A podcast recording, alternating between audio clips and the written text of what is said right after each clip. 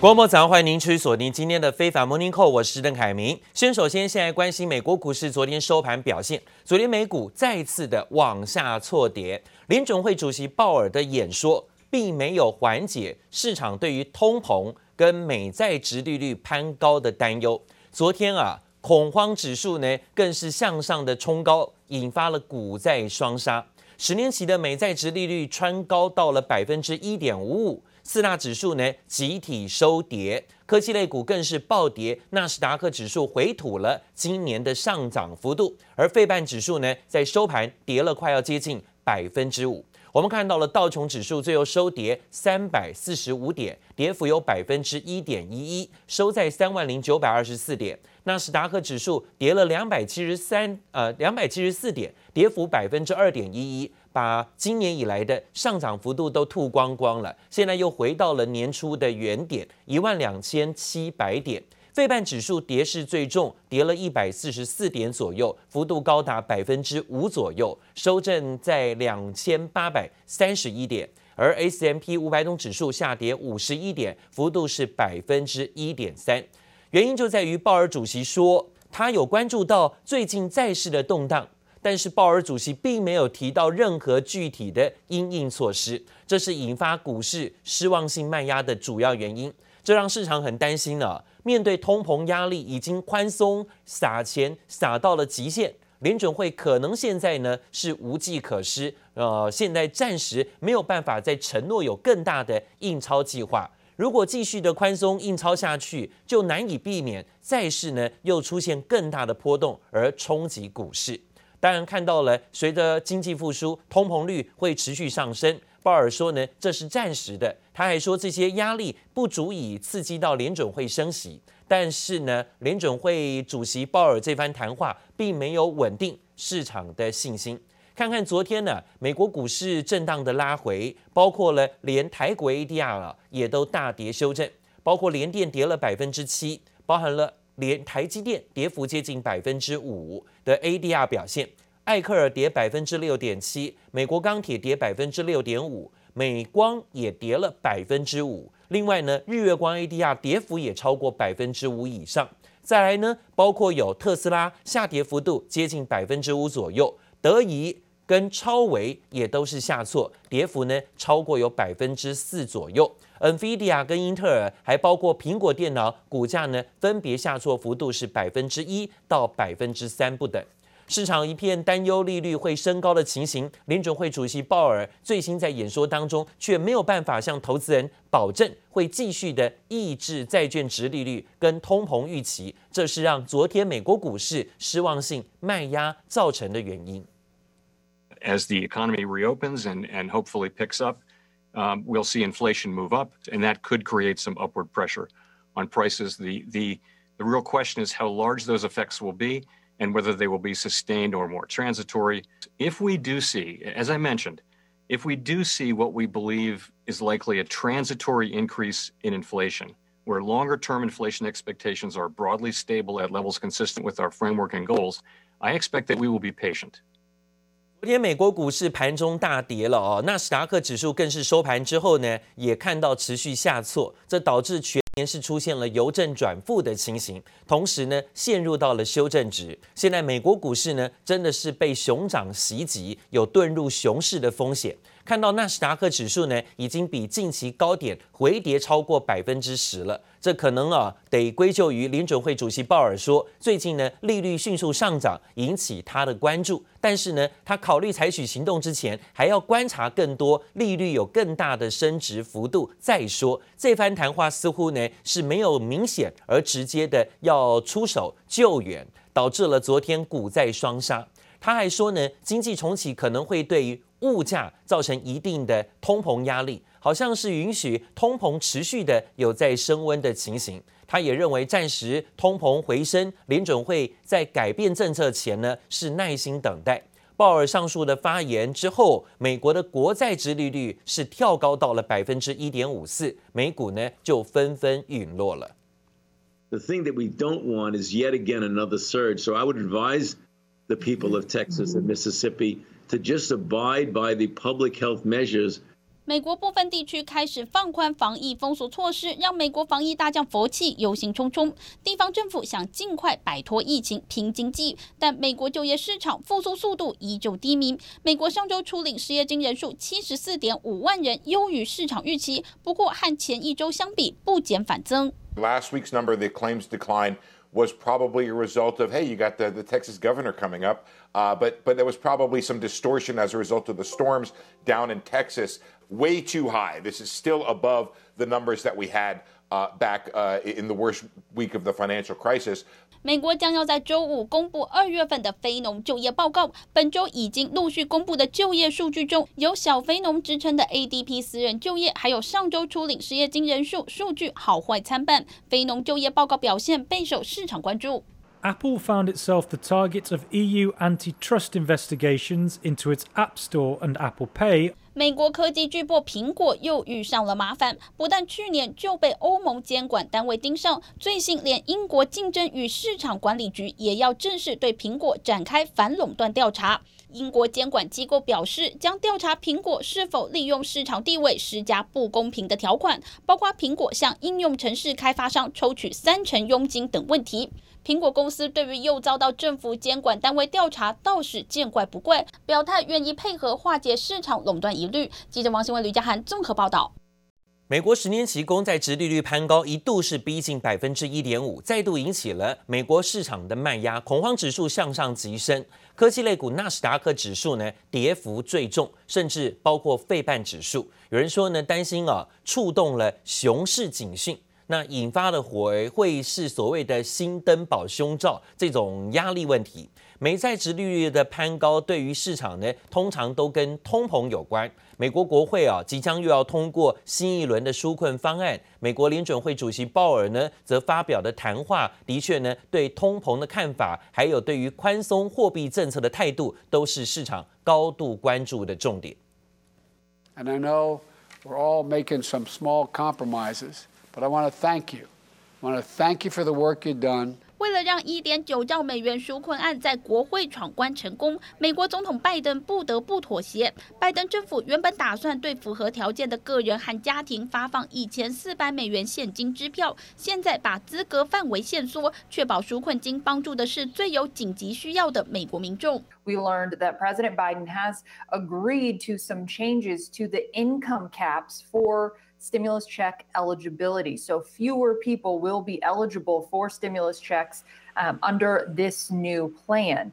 The new plan changed the income caps from $100,000 for individuals that was in the House bill to $80,000. 美国国会有望即将通过新一轮纾困案，透过财政政策刺激经济复苏。美国联准会也不打算收手宽松力道。联准会芝加哥分行行长伊凡斯表示，拜登政府的一点九兆美元纾困案对振兴经济很有利，但联准会不会因此调整购债计划。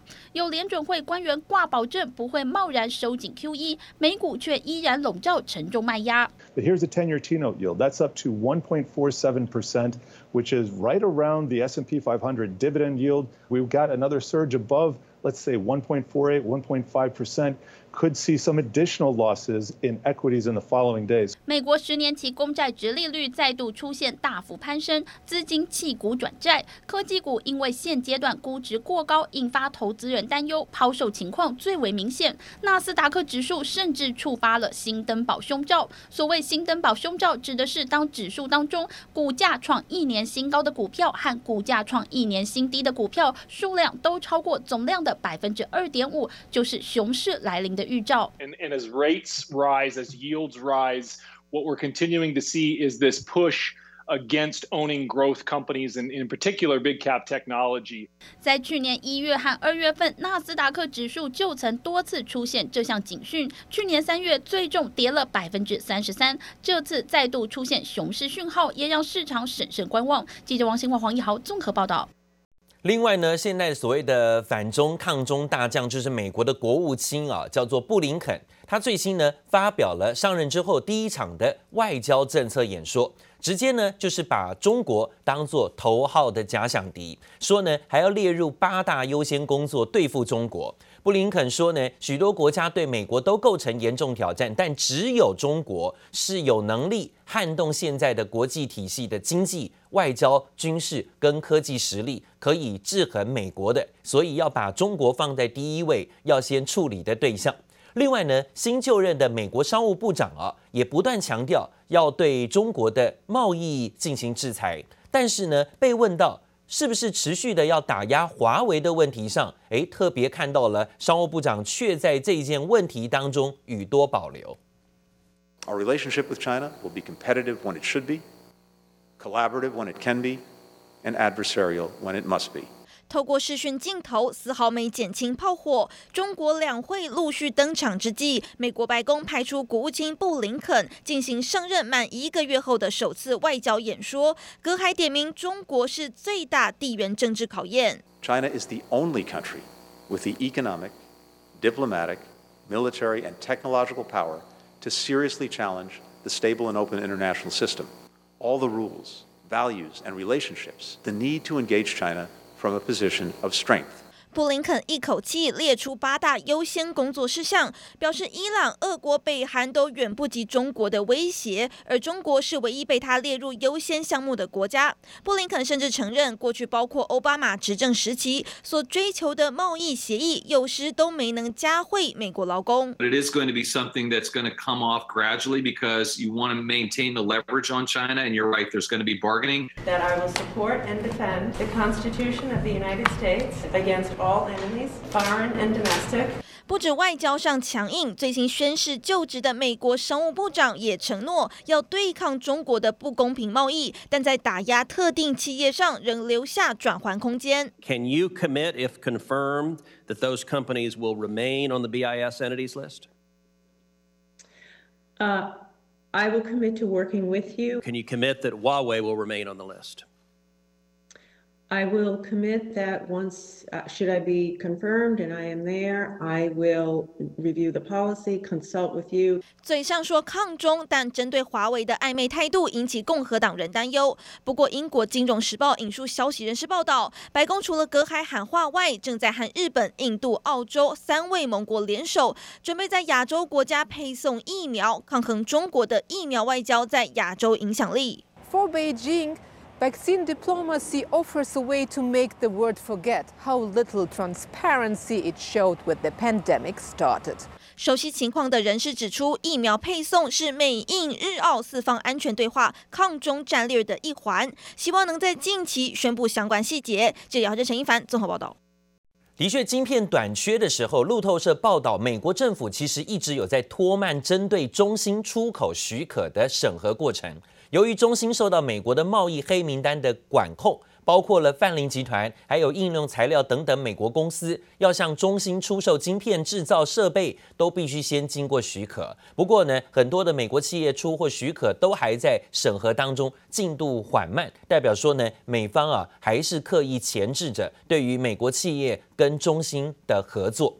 美国设备供应商估计呢，大约有五十亿美元的价值，大概啊，这些零组件都没有取得出货的许可。报道说呢，审核进度慢，是因为新上任的政府机构仍然没有完全决定美国企业能够向中芯国际出售哪些产品。不过，美国商务部的官员却发声明否认，说限制中芯导致晶片短缺，并指出晶片短缺主要是现在啊比较旧的技术。而当局对中芯限制的技术是属于先进的科技技术啊。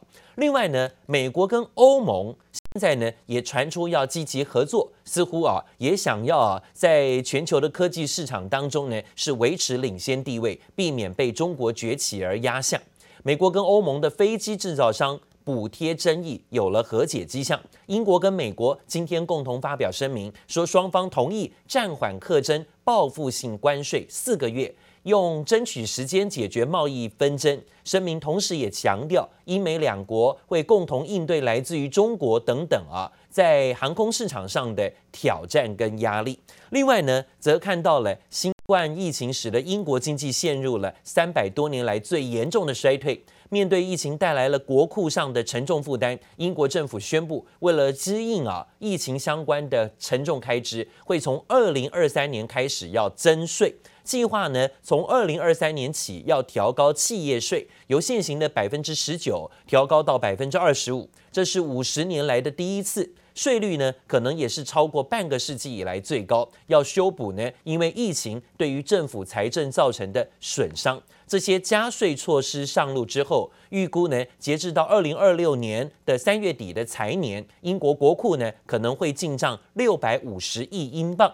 不过，官方最新预测显示，加速施打疫苗会带动经济复苏，也意味着英国填补财政赤字的速度应该会比预期来得更快一些些。好，另外呢，则看到现在全球经济复苏啊，成长最快的地方就是中国。中国呢，今天正式的举行全国的人大会议，今天上午要开幕了。人大会议发言人呢，在昨天晚上就先喊话，说中美贸易关系之间的问题常常存在分歧是正常的。他们认为应该要努力的沟通，来聚焦合作，推动啊中美关系的稳定发展。中美两国在一些问题上存在分歧是正常的，断供脱钩损人害己，冲突对抗不符合任何一方的利益。中国的对美政策始终保持高度的连续性和稳定性，中方一贯主张构建不冲突、不对抗。相互尊重、合作共赢的中美关系。看起来人大会议这些官员呢，似乎是想先释出善意，看看新的美国政府呢会不会啊，也同样的投桃报李。中美双方呢，应该先借由先前的拜习通话，管控彼此的分歧。人大官员这么说道。随后呢，在外国媒体记者的提问说，中国今年度的国防费用会不会大幅度增加？中国人大官员回应啊，加强国防建设的用意不是在威胁他国，是在维护主权的必要。显示呢，在卖力的喊话要保持中美和平之际，看起来并没有代表北京当局会愿意啊给出更多的让步啊。那看看呢，在今天美国总统拜登发表的任内第一份的国家安全战略指南，直指中国就是唯一能够挑战美国的竞争对手。